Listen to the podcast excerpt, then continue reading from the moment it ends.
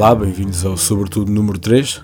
Desta vez falei com o Frederico Duarte, crítico e curador de design. A conversa foi tão interessante e tão completa que não consegui reduzi-la a um episódio só, portanto, desta vez vou experimentar uma coisa nova. Temos a parte 1 esta semana e a parte 2 na próxima. Como devem imaginar, o design está praticamente em todo lado e, como tal, a nossa conversa tocou em tópicos muito diferentes. Vão ouvir uma aventura minha numa casa de banho pública, numa estação de autocarros. Vamos lançar a primeira campanha do Sobretudo, hashtag Torneiras para Todos. Para a semana vamos falar ainda de outros tópicos, incluindo cadeiras de 5 mil euros e o que é que o Frederico acha do tipo de letrarial.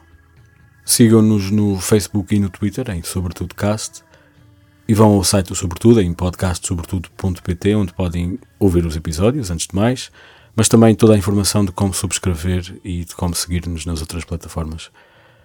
Até para a semana e desta vez já sabem qual é o próximo tema.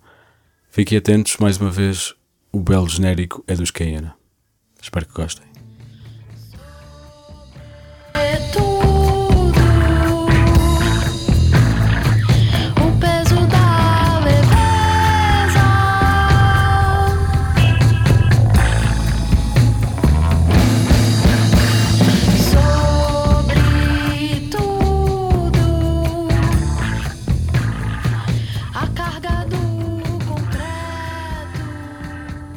Frederico Duarte, vou chamar-te Fred, se puder ser. Pode ser? Pode ser. Uh, tu és crítico e curador de design. Sim. O que é que isto quer dizer? Eu, eu estudei em primeiro lugar, acho que vale sempre a pena dizer isso, que estudei Design de Comunicação na Faculdade de Belas Artes, como tu, aliás, é daí que nos conhecemos. E a essa altura mudei de profissão. Deixei de ser designer, ou praticante de design, e passei a ser crítico e curador de design. O que é que isso quer dizer? Queres é alguém que escreve e alguém que escolhe, talvez. Que pensa sobre design de uma- com uma atitude crítica e que tenta de alguma forma também divulgar, para mim o termo divulgar é muito importante, ou interpretar o que é que os designers fazem. Para um público, que pode ser os próprios designers, ou, pode, ou seja, o chamado público especializado, ou o chamado público em geral. Tu, tu és curador, é sempre só num caso de exposição ou existe outras situações em que fazes curadoria de design? Eu diria que, em termos da minha postura como curador, posso pensar enquanto curador de exposições. Até agora não fiz tantas assim. Também eu inter- interpreto o termo curador como alguém que pensa formatos positivos ou formatos de apresentação. Por exemplo, alguém que é um curador de uma conferência ou de um ciclo de apresentações, que foi, por exemplo, um dos meus trabalhos que eu já tive eh, durante dois anos na Sociedade Nacional de Belas Artes. Juntamente com o curador de arte, Nuno Faria, nós fizemos um programa onde eu, de alguma forma, tratava da programação de design que incluía a arquitetura e aí eu posso dizer que não fiz a curadoria de nenhuma exposição do design. Fiz sim uma curadoria de três ciclos diferentes de, podemos chamar, programas públicos, que é pôr pessoas a falar juntas numa sala. Também entender e criar e conceber formatos de divulgação de informação ou de passagem de informação. Isso é uma coisa que me, me interessa muito. Falaste aí de tu fizeste curadoria da área de design que inclui a arquitetura. Sim. Isso pode ser? Para mim, a arquitetura é uma disciplina do design. Eu sei que isto é um pouco polémico, só é polémico para os arquitetos, para mais ninguém. Daí voltando quase ao termo eh, inglês, design, aí que de- define projeto. Em Portugal adotou-se, a história não é muito, não é muito longa, adotou-se o termo design e não se aportuguesou o termo. Eh, Seria desenho, provavelmente. desenho ou projeto, risco também se diz, podia ser a Casa do Risco, que é o chamado Gabinete de Projeto dos Arquitetos do Marquês de Pombal, que eh, redesenharam Lisboa a seguir ao, ao terremoto de 1755, e a ideia do, do projeto enquanto risco, enquanto desenho, sendo que o design não é só desenho. Pois. Neste sentido, tu podes pensar no design como projeto e aí, naturalmente, tu incluís arquitetura. E então entender o design como atitude e como prática profissional que visa projetar diferentes tipos de artefacto, ou espaços, ou serviços, ou ações. E aí, naturalmente, eu incluo a arquitetura, sim. E o design é arte? Ou são coisas completamente separadas? Para mim, são completamente separadas. Mas o design pode ser considerado uma, um sub eh, ou uma sub área da arte ou mesmo são coisas diferentes e porquê? Porque envolve criatividade, envolve às vezes coisas, eh, trabalho visual. Porquê é que são coisas diferentes? A profissão de design, ou designer, pressupõe uma prestação de um serviço. Sempre. Sempre. Por definição, um designer, e aí inclui naturalmente um arquiteto, não trabalha para si mesmo. Trabalha para outrem. Daí, o resultado dessa relação, que vamos definir a maneira como nós fazemos a, a conexão entre do- esses dois agentes, o designer, prestador de serviços e o cliente, que contrata esses serviços, é uma relação ah, feita através do projeto, através do, do cumprimento do enunciado. O que é que é o enunciado? O enunciado é, por exemplo, em inglês usa-se a pa- a palavra brief ou a palavra briefing, que é um termo uh, muitas vezes utilizado também na prática do design. Em, por exemplo, na arquitetura usa-se caderno de encargos. Um designer trabalha sobre aquilo que lhe pedem, ou seja, quase uma pergunta para dar uma resposta, ou uma necessidade para dar uma solução, ou um problema para dar uma solução também. E nesse sentido, o resultado desse- dessa atividade, dessa prestação de serviço, é sempre partilhado. Ou seja, eu não contemplo o trabalho de um designer como um, ou um projeto, como uma coisa que sai apenas e é da responsabilidade exclusiva da pessoa que o projeta.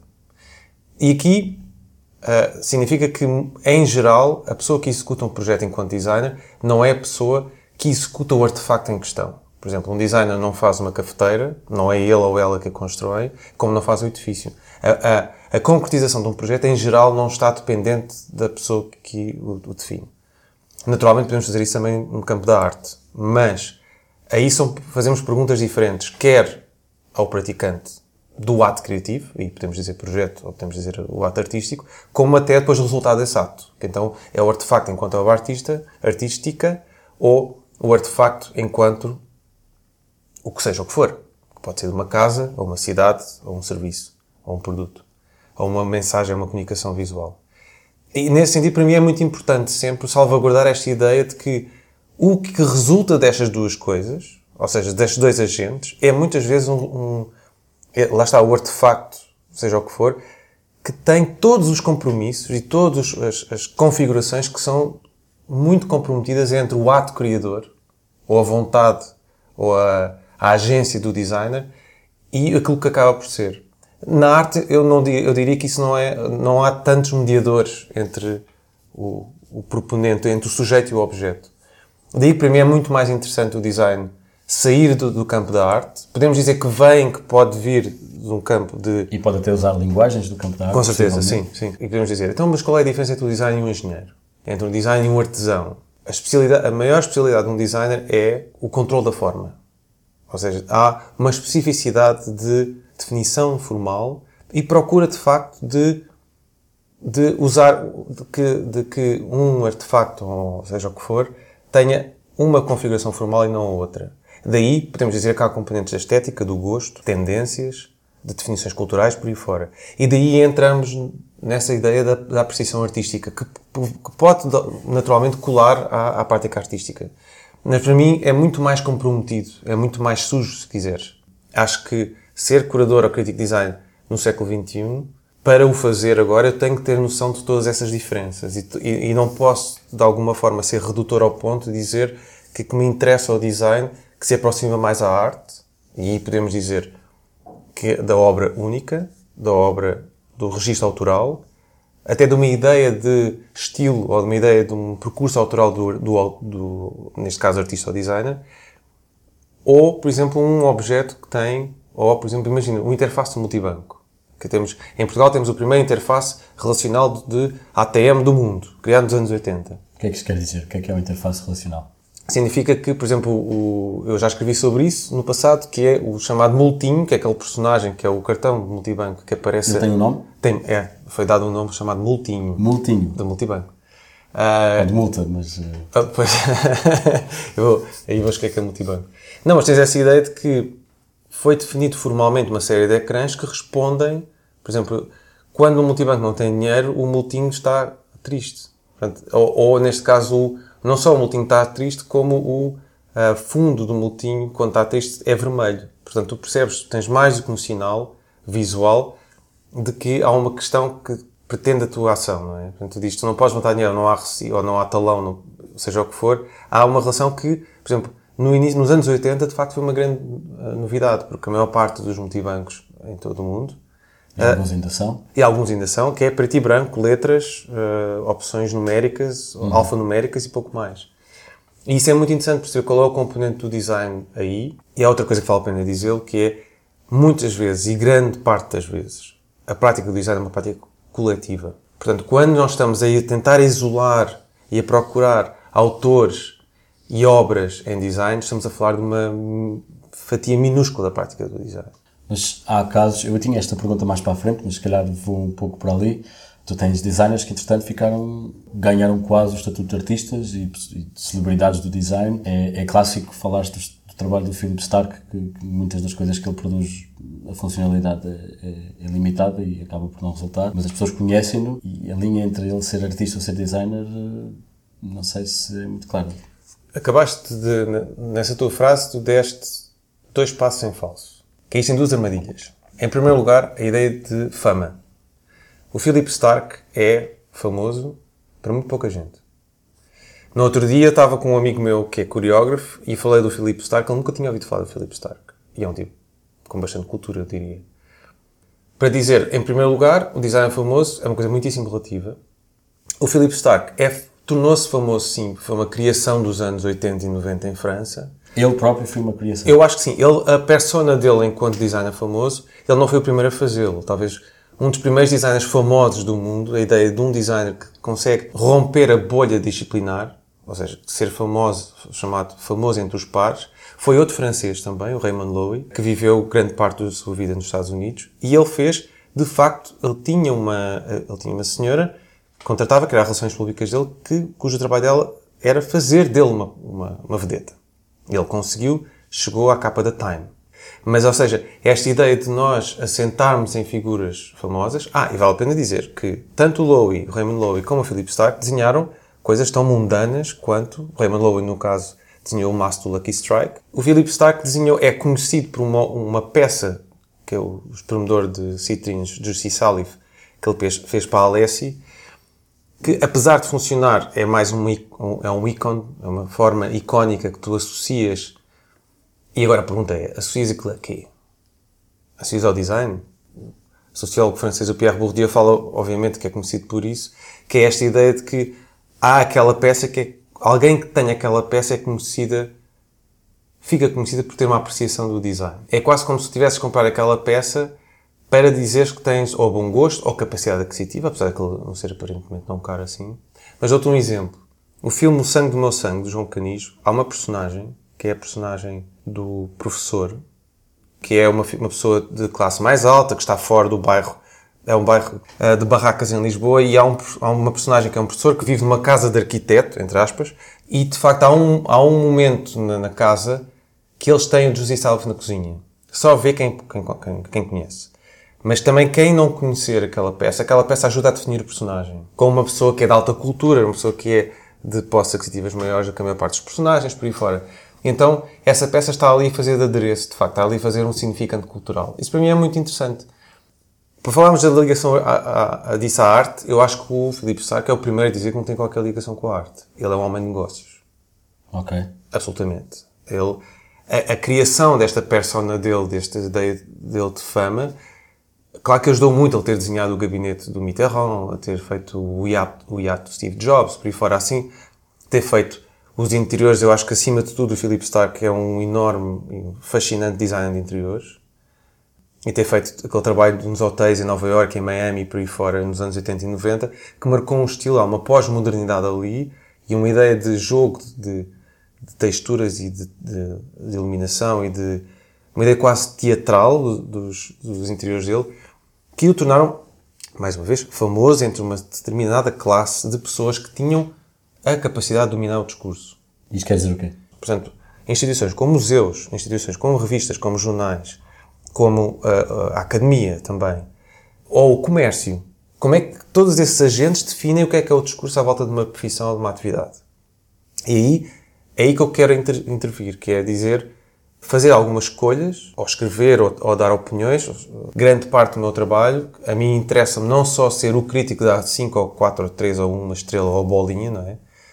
mas alguém que de facto interpreta e divulga o que é que é esta disciplina do design, o que é que é a atividade do design. Isso interessa muito mais. E então porque quer, a minha contribuição é de facto ao longo do tempo, desmistificar alguns mitos e, e interpretar de facto. Eu acho que a palavra interpretar é uma palavra muito importante, que é como é que uma classe de pessoas que não é tão insignificante assim está há tanto tempo a definir a nossa paisagem visual, material, a nossa cultura visual, material também, e como é que nós ainda sabemos tão pouco dessas pessoas e caímos em tantas armadilhas, que é considerar que há designers famosos, que o design é uma arte e que há objetos que não têm que funcionar. Porquê é que o design tem que ser associado a coisas que não funcionam, coisas que são caras, ou coisas que são exclusivas, ou coisas que são de uma elite? Falaste aí da funcionalidade e falaste do espremedor de citrinos que não funciona. Uh, ou falei eu e depois tu referiste a ele. Um, mas há sempre uma relação entre função e estética no design ou não? Sim, Sempre. sim. Uh, mas então o design pode ser uh, decoração ou não? Eu acho que o design, assim, na última análise, em última análise, pode ser. Também quer dizer, o que é que quer dizer decoração, não é? Quando estás a dizer decoração de interiores, ou uma coisa ser decorativa, ou ser ornamentada. Ou, ou fazer uma coisa bonita, por exemplo. Sim.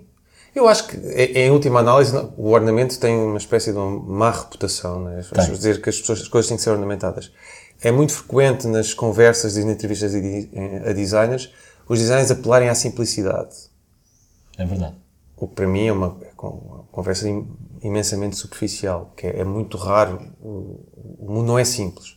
E esta ideia dos designers quererem almejar uma ideia de simplicidade é muitas vezes um erro que tem a ver com, ou das duas uma, ou vamos explanar o mundo, ou vamos dizer que o mundo tem que ser mais simples e, mais, e ter menos coisas, não é? Porque às vezes é aquela coisa quase meio modernista, que é temos que viver todos com muito pouco, e todos com objetos, linhas simples e, e entre aspas, modernos. E não dizer que, por exemplo, aí o Philip Stark, para voltar ao Philip Stark, é um extraordinário exemplo, que é o Philip Stark já fez de tudo, desde coisas de facto muito simples a coisas muitíssimo elaboradas. E entender que não é que, por exemplo, tu entras num café e ele seja completamente ah, desprovido de decoração, para usar o teu termo, ou de ornamento, e isso não faz com que o café seja melhor. Nós podemos dizer, a maior parte dos cafés em Portugal são espaços terríveis. Sim. E são muito pouco decorados e muito pouco ornamentados.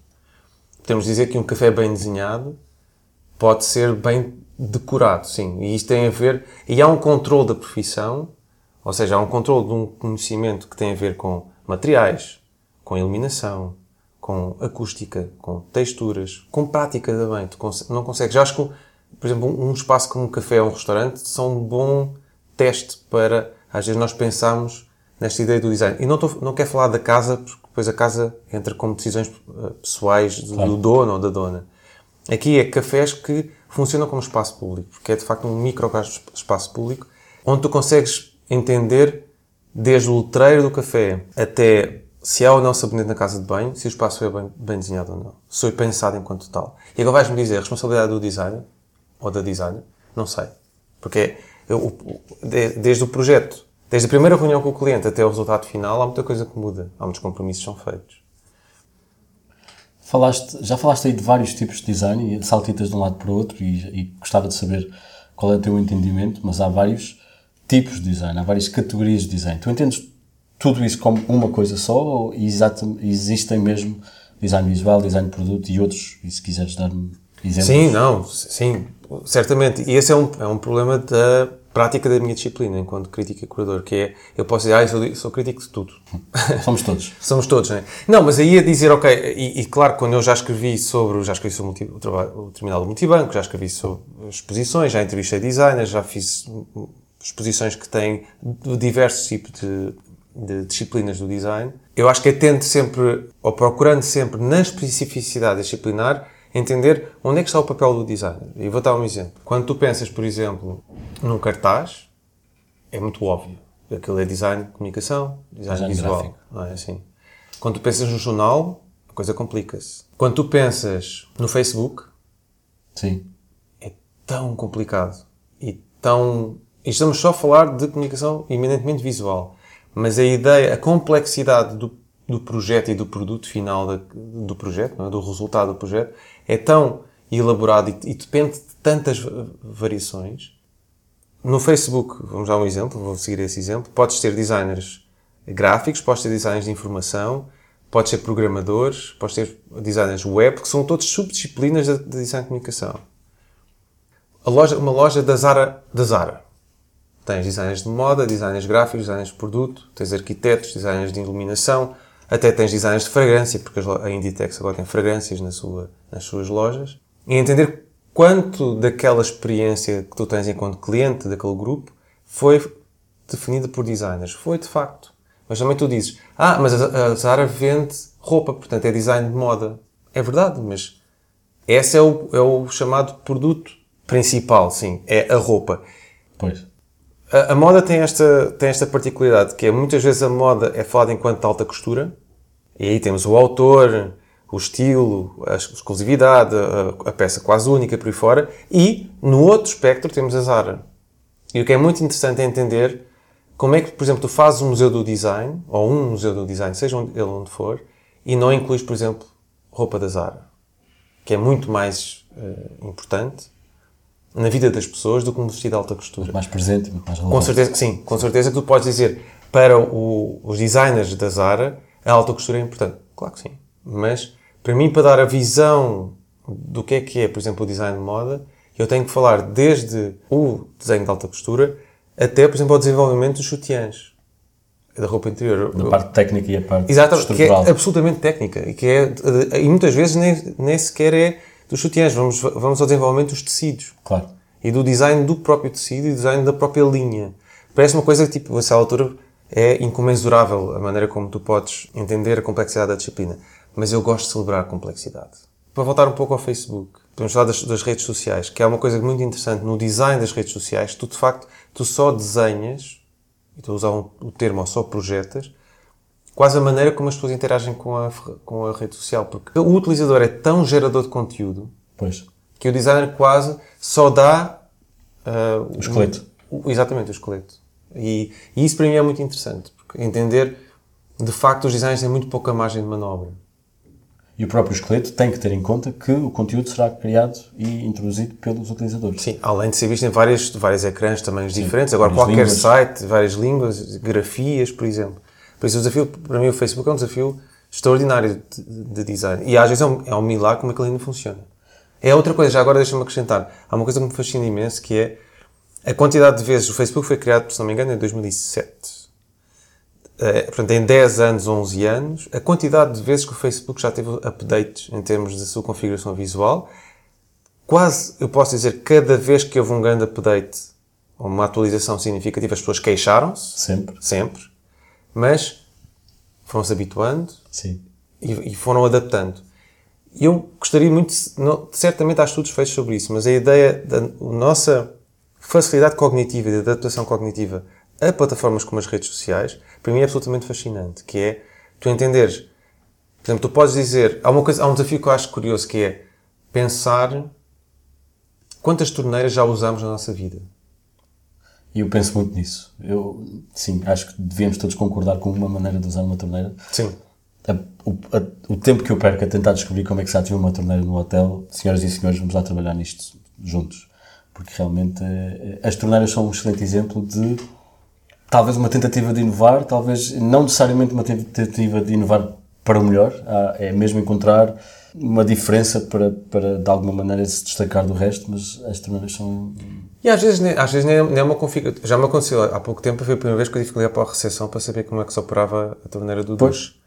Eh, e, e, obviamente sentimos muito estúpidos quando isso acontece. Sim. E há um, há um teórico da, do design e do, do chamado User Experience, ou utilização, experiência do utilizador, que é o Don Norman, um americano. Eh, e ele diz exatamente isso, que é sempre nós nos sentimos estúpidos a usar um determinado objeto ou artefacto, o problema não é nosso, é do design desse Ah, é- objeto. sim, sim, claro. Isso também é muito importante também, que é esta, esta questão, que não é o mesmo de, de dizer, que é o que é que acontece quando nos confrontamos com uma inovação tecnológica. E eu vou-te dar, um exemplo. Aquela ideia, por exemplo, estás no aeroporto, tens uma torneira que é ativada por sensor. Como é que, quem é que te diz que aquilo é, é ativado por um sensor? E onde é que está o sensor? Exato. Ah, sim, eu, eu digo adeus a todas as torneiras até Sim. ver. E aí sinto-me sinto estúpido, é verdade. É, é- é um problema. E é por eu ter- penso sempre no aeroporto, porque penso sempre nas várias pessoas que frequentam os aeroportos, pessoas desde o, o frequent flyer, né? pessoas que E conhecem culturas diferentes. Sim, culturas diferentes. A pessoa, há, há se calhar uma vozinha indiana que é a primeira vez que vai usar um, um aeroporto e não faz puta ideia como é que aquilo funciona. E também entender, e entender muitas vezes como é que nós, e agora para falar lá está, eu posso dizer, enquanto crítico de design, de, de defender torneiros mais inclusivos, uma experiência de uma casa de banho do aeroporto mais inclusiva, não é? Sim, acho que é a primeira campanha deste podcast a essa. isso. Hashtag torneiras iguais. Torneiros para todos. Torneiras para todos. Uh, por acaso agora posso partilhar, uh, depois decido se isto vai para o podcast ou não, um, um dos, dos episódios mais, eu diria, hilariantes da minha vida recentemente. Eu estava uh, num terminal de autocarros, ia apanhar autocarro, para, para, ia, ia para outro país uh, de onde eu estava, e fui à casa de banho. E a casa de banho tinha três sensores, ou seja, tinha, tinha assim um retângulo recortado na parede e depois de trás da parede saíam a água, o sabão e o ar para limpar, as mãos, para, limpar, para secar as mãos, um ao pé do outro. E eu tinha sede, então fui beber água à torneira. Só que com a cabeça ativei o sabão, o sensor do sabão, que me caiu no cabelo. E, portanto, e, e ao tentar limpar, as mãos molhadas, de repente, encheram uma cabeça de espuma e parecia que tinha acabado de sair do duche. E então achei-me estúpido e ri imenso porque era realmente en- engraçado e hilariante e tive que levar a, a cabeça numa casa de banho pública e depois chegar eh, para depois ir apanhar o autocarro. E isso, eu acho que aquilo não funcionava, se calhar sou um bocadinho estúpido, mas, mas foi realmente o, o resultado disso. Não, há uma cena, há um, há um filme paradigmático eh, que é falado muitas vezes como um grande filme sobre design, que é o, o Meu Tio, do Jacques Tati. Sim. E a personagem do Monsieur Hulot tem uma cena clássica. Ele tem várias cenas nesse filme. Esse filme é uma crítica à modernidade, é uma crítica ao design. As pessoas falam, muitas vezes falam esse filme como um elogio ao design, ou um filme de design, e é, é tudo menos isso. Aliás, a personagem do Monsieur Hulot pode ser vista como uma personagem conservadora e que não está e que tem uma dificuldade em navegar este mundo moderno que- com quem ele se depara. Mas estávamos a falar de, dos aeroportos e da, da vozinha indiana. O design é cultural, ou seja, podemos. O Facebook é um exemplo bom para isso. E existem regras ou existem princípios que são universais ao humano ou temos sempre que ter em conta realidades culturais? Eu sei que, por exemplo, tu trabalhas muito com o Brasil. Sim. Notaste alguma, alguma variação só porque a cultura era diferente ou porque o país era diferente? Ou os princípios são iguais e somos todos humanos? Eu acho que sim. Eu acho que, sobretudo, o que acontece são diferenças culturais que muitas vezes têm a ver com diferenças de contexto. Contexto de vivência que podem ser ligadas a uma ideia de cultura, uma ideia de prática cultural. Um, sem complicar demasiado a coisa, não vou falar necessariamente sobre a ideia de cultura, a ideia de- até de uma ideia de cultura nacional. E podemos também falar sobre, muitas vezes sobre isso, que é, deve o design, tem ou não o design uma identidade nacional ou não? O ponto de vista é que não. Porém, o design, ou um designer, ou um arquiteto, responde a questões que são de contexto local, ou regional ou nacional, ou que funcionam num espaço local, regional ou nacional, que são, podem ser específicas. Vou dar um exemplo. E falamos, falaste do Brasil e bem. Quase todas as casas brasileiras têm um filtro de água na cozinha. Por exemplo, os ingleses têm sempre uma cafeteira. Sim.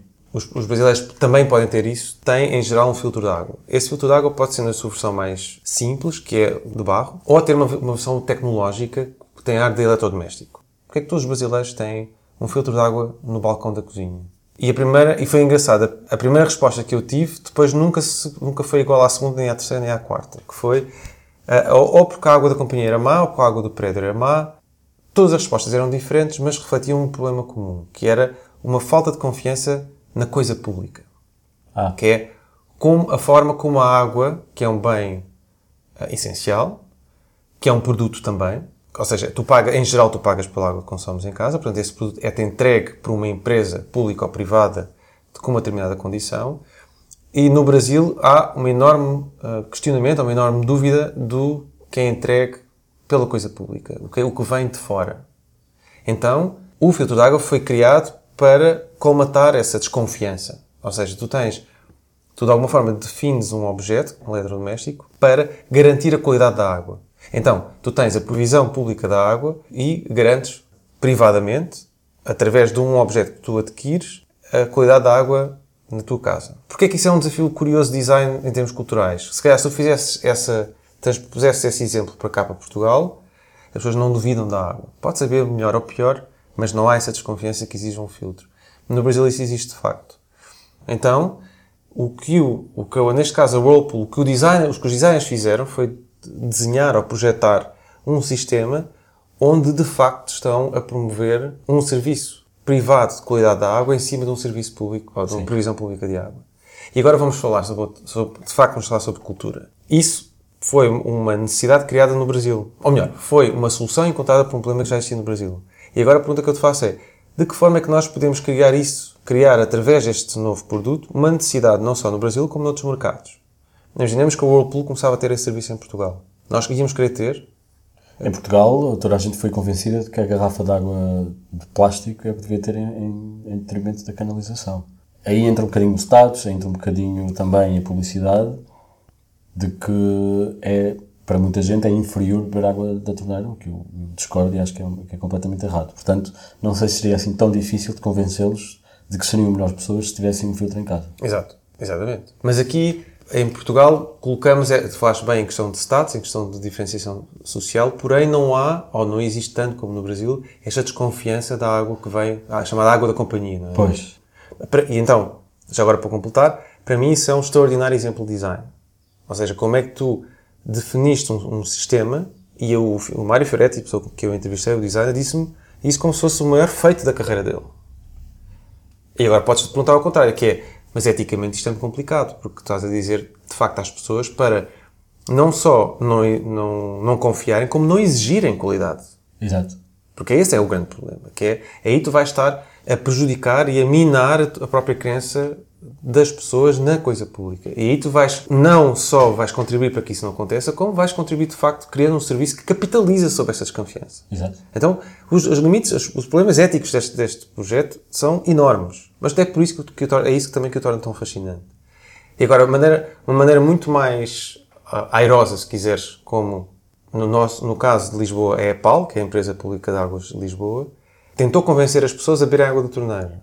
Então, uma das últimas propostas da, que a PAL fez foi convidar o arquiteto Álvaro Cisa a desenhar uma garrafa de água. Devido. Por que não? Tem outros projetos, também tem um projeto de, uma de garrafas portáteis de, de Sim, pois tem, sim.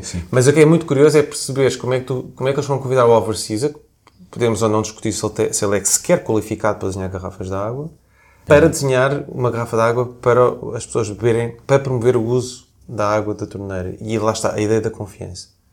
Então vamos reduzir, vamos então ver como é que a EPAL tentou a posição inversa, que é uma empresa pública tentar convencer a beber água, a confiar na água da torneira, foi confiar numa celebridade então, podemos também dizer, que o arquiteto é, é talvez o português mais famoso na área do projeto, Que é o Cisa Vieira. que é o Cisa Vieira. Mas aí entra novamente o status.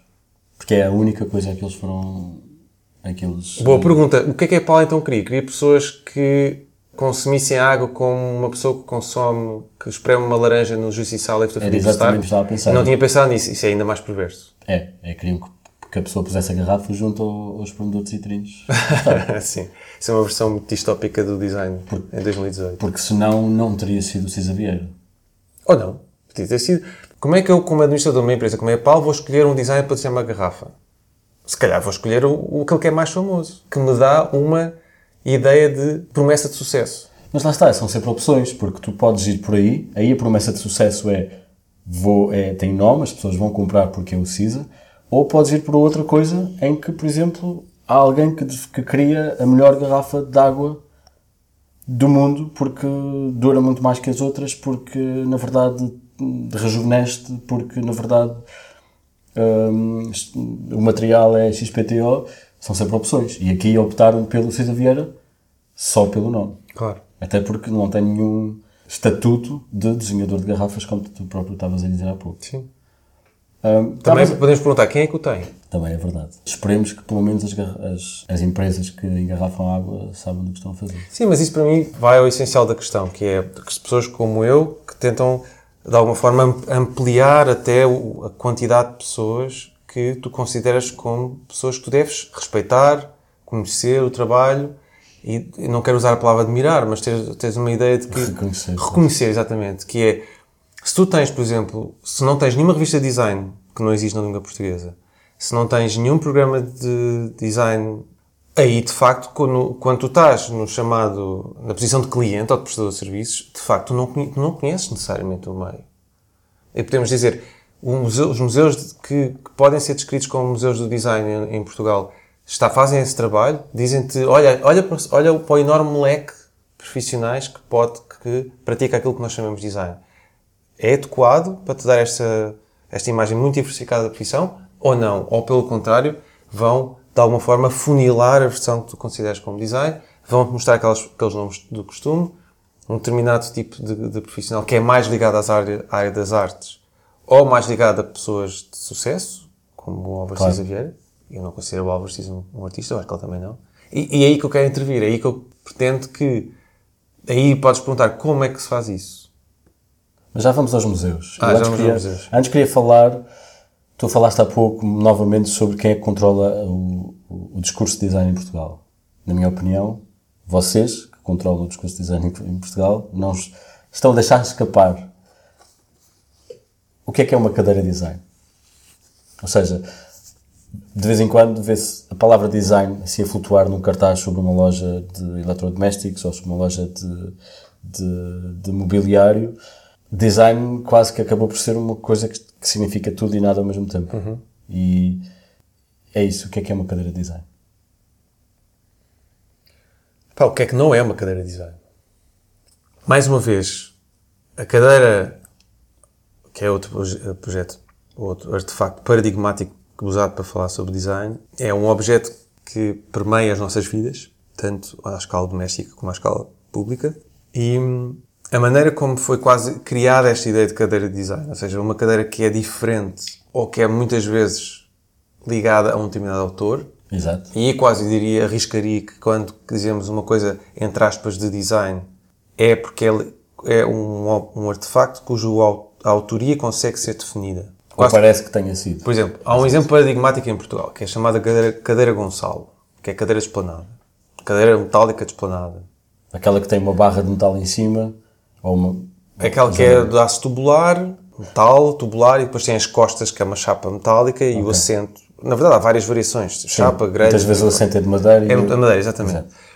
Que é um projeto dos anos 50, há quem diga que é uma cópia de um projeto austríaco, é um daqueles que foi começado a fazer numa marcenaria nos arredores de Lisboa, marcenaria, aliás, uma serralharia, e que, de alguma forma, foi permeando ah, as cidades portuguesas, sobretudo Lisboa, através das esplanadas, ou seja, tornou-se a cadeira paradigmática de esplanada, e que, através de dois projetos muito paradigmáticos, por um lado a Expo 98 e, por outro lado, a recuperação da cidade de Guimarães, onde foi definido aqui pelos arquitetos que definiram o, espaço público.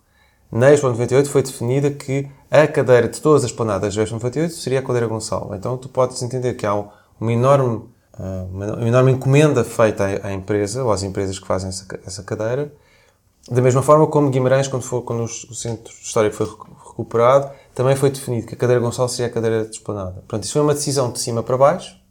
Não foi todos os senhores que tiveram esplanadas e cafés e restaurantes decidiram ter a mesma cadeira. Mas, de alguma forma, essa cadeira tornou-se identificadora de uma ideia de espaço público ou de um mobiliário de espaço público em Portugal. Sim.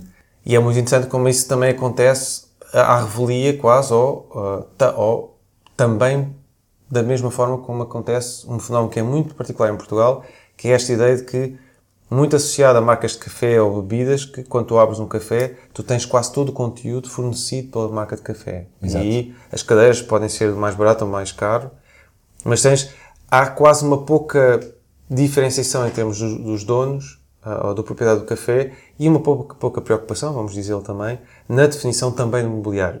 E para voltar à questão da cadeira de design, então, uma cadeira que nós podemos dizer que, que o seu autor, neste, nesse caso, nem é, a é autoria é, conhecido. questionável, um, é, é atribuída a um senhor chamado Gonçalo Ribeiro dos Santos, daí ser cadeira Gonçalo, mas tornou-se esta ideia de uma cadeira que tu identificas quase a forma, não é? É a cadeira icónica, que é a ideia da imagem, que tu associas através da imagem.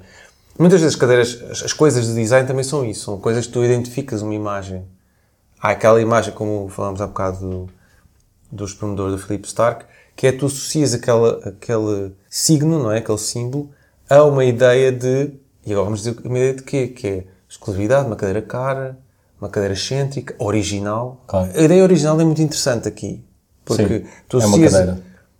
Sim, mas tu muitas vezes associas aquilo que é de design, entre aspas, como estás à espera de ver coisas que são originais, ou diferentes, ou malucas, não é? Exato. Sim, e sim. aí o, fil- aí o filme do Jacques Tati, do Mononcle, é muito importante, porque fala, de facto, de coisas que ainda não impregnaram a vida pública. E naquele momento estavam a começar. Neste caso, eu te posso dizer que a cadeira de design em Portugal é a cadeira Gonçalo, porque é uma cadeira, de facto, cujo seu projeto e a sua simplicidade formal foi vista, e agora podemos perguntar, foi vista por quem? Por arquitetos que estavam na capacidade de decisão de grandes encomendas públicas. E isso às vezes é suficiente para. E também podemos dizer, então, ao contrário, como é que, são as- como é que funcionam as forças de mercado? Há uma coisa que me fascina imenso, que é a ideia das forças, a força de mercado no design, que é como é que, por exemplo, os senhores que tinham a Arcalo ou a, a, a Adico, são as duas grandes empresas em Portugal, a Adico é maior que a Arcalo, que fornecem a cadeira Gonçalo. Como é, que, como é que tu defines a tua estratégia comercial? É a ideia de que a cadeira, de facto, paradigmática em Portugal é esta. Aí a escolha não é uma escolha orgânica, não é uma coisa de, ah, não, não, vamos ter todos a mesma cadeira. Não, há, às vezes há, há momentos na história em que, de facto, estas coisas são definidas. E a maneira, então, como uma cadeira fica associada a uma ideia de design, mas neste caso eu gosto de dizer porque é meio, uma forma meio subversiva, que é, eu estou a aniquilar a forma toda como estou a descrever esta coisa do, do, de design, entre aspas, que Claro. é autoral por aí fora, que é, de facto, isto é uma cadeira que nós associamos com uma cadeira particular, não é uma cadeira genérica. é? Porque é esta ideia de que, quando é uma coisa de design, é uma coisa que não é genérico. Agora vou dizer, agora outra provocação. Eu acho que há uma coisa, há uma força de mercado que se está a fazer com que uma coisa fique genérica, que é o IKEA. Claro. Agora, Portugal tem 10 milhões de habitantes. Tem, neste momento, 5 lojas do IKEA. Sim. Portugal foi dos países onde o IKEA teve maior penetração quando abriu a primeira loja em 2004, há 14 anos atrás. O IKEA define a paisagem portuguesa e a paisagem da maior parte do mundo desenvolvido Sim, sim, sim. De uma forma de facto de levar, de, cuja conclusão lógica é o sonho do modernismo, que era nós vivemos todos com formas modernas, simples, baratas, acessíveis a todos. É isso que está a acontecer. Nós entramos na casa de amigos, ou entramos num restaurante, ou entramos seja onde for, e vemos as mesmas coisas. Nós já sabemos identificar Por qual é a página do catálogo, Sim. onde é que está na loja, por aí fora. Há outra coisa que é, por exemplo, a mesma coisa que me fascina ver, que é ir a, a lugares, por exemplo, museus, ou lugares... Por exemplo, aquela cadeira a Jeff, que é uma cadeira de 4,99€ do IKEA, que é uma cadeira preta dobrável, Sim. de metal e de plástico, é a cadeira genérica do século XXI. Ah, É extraordinário como esse, como, esse, como esse artefacto está tão presente Sim. na vida das pessoas no mundo lado, desenvolvido. Por exemplo, eu estive há pouco tempo em Barcelona no MACPA, o Museu de Arte Contemporânea de Barcelona, há uma coisa muito in- interessante que é, tu tens uma parte do museu, tens uma espécie de abertura na parede, onde estão essas cadeiras, essas cadeiras que estão colocadas, que podem ser retiradas para quando há uma conversa, seja Ok. o que for. E é Quase expostas, portanto. Exato, e, e- e funciona quase como isso, quase um escaparate que tu ficas quase tipo, mas isto é arte contemporânea? Sim. Ou não? e para mim esta, esta força do genérico do IKEA, eh, eu falo um, um outro exemplo que é o candeeiro, aquele candeeiro muito barato, eh, branco, cadeira, candeeiro de tética, custa tipo 5 euros. Sim, ah, ou seja, sim, Está em um todo tem- lado. Sim, sim, sim, sim, sim. Sim, um branco opaco. Exato.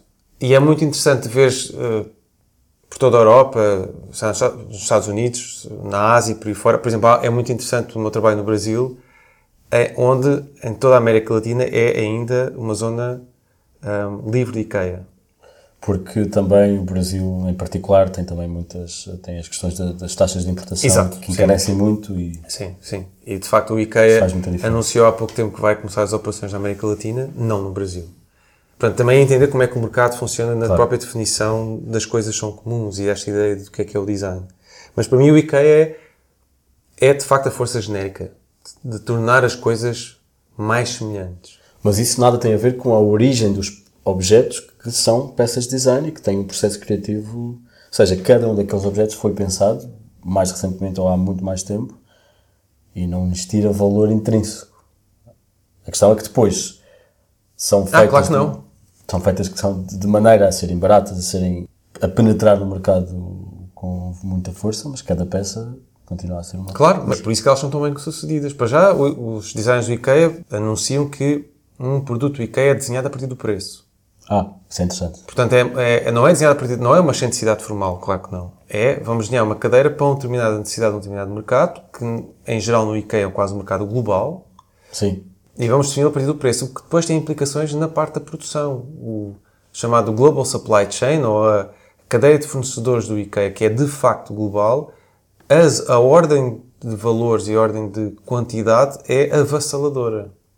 Então, tu quando defines uma cadeira como a Jeff, tu tens de definir toda uma cadeia de fornecedores e uma cadeia de distribuição, de empalamento, por aí fora, onde a forma da cadeira, quando chegas à definição formal da cadeira, Continua. ela vem com isso tudo atrás. Exato. É a ponta do iceberg, entendes? Então, é super interessante. e para mim isso é, como crítico de design, isso para mim é daqueles momentos que é tipo...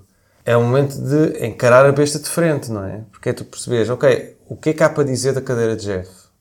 E é, e é para perceber que, desde teatros até galerias, até, por exemplo, o Museu de Arte, o Museu Nacional do Chiado também tem a cadeira de Jeff, em Lisboa. Ou seja, como é que essa cadeira- vai aparecer nesses locais e como é que ela vai ser escolhida pe- pelos, pelo quem está nesses museus. E agora aqui, agora falamos sobre essa outra coisa, que é, muitas vezes, essa cadeira, estamos a falar só dessa cadeira, muitas vezes, por exemplo, programas de televisão, ou é, é uma, é é uma espécie de guilty pleasure que eu tenho, que é identificar objetos do IKEA em, por exemplo, a, a palestras ou conferências. Claro, sim. E ver, por exemplo, chefes de Estado ou ministros sentados em cadeiras, aí já não é Jeff, mas são cadeiras, se calhar, de 50 euros de, bah, de escritório, ou seja o que for. E entender, e aquilo que me, pre- que me sempre me preocupa, é entender, nós ainda temos alguma indústria imobiliária em Portugal, e onde é que ela está? Quando alguém escolhe fazer um cenário de televisão e vai ao IKEA, certamente porque é mais barato, Sim. mas quando não escolhe uma cadeira de uma, de uma fábrica portuguesa, é uma escolha que foi feita em detrimento da outra, naturalmente. Mas a coisa podia ser diferente. Por exemplo, vou dar outro exemplo para terminar este assunto do IKEA, que é uma empresa que eu admiro imenso. Tem, tem, tem tido um papel muito interessante, quase uma ideia de uh, proselitismo a favor do design a nível mundial. Mas, por exemplo, há, um- há uns anos atrás, nos piores tempos do Teatro Nacional de São Carlos, da Ópera, Teatro de Ópera em em Lisboa, houve um cenário que era feito quase exclusivamente por peças de IKEA. Não, Não, foi, de propósito. que eu saiba, não de propósito. Não foi feito de forma irónica ou conceptual. Foi feito porque, de facto, o teatro barato. chegou a um ponto tão difícil na sua história que, se calhar, teve que correr a peças de IKEA. É uma entrevista que eu gostaria muito de fazer ao, ao cenógrafo porque é que foram escolhidas aquelas peças. Ah, que ganhos é que, de facto, foram vistos que iriam... Ali foi uma peça tipo Rigoletto, nem sequer uma peça... Não foi uma importação contemporânea, assim. Acho- Foi, é interessante ver, eu- tenho algumas imagens dessa peça, ver o enorme contraste entre o- os figurinos e os adereços.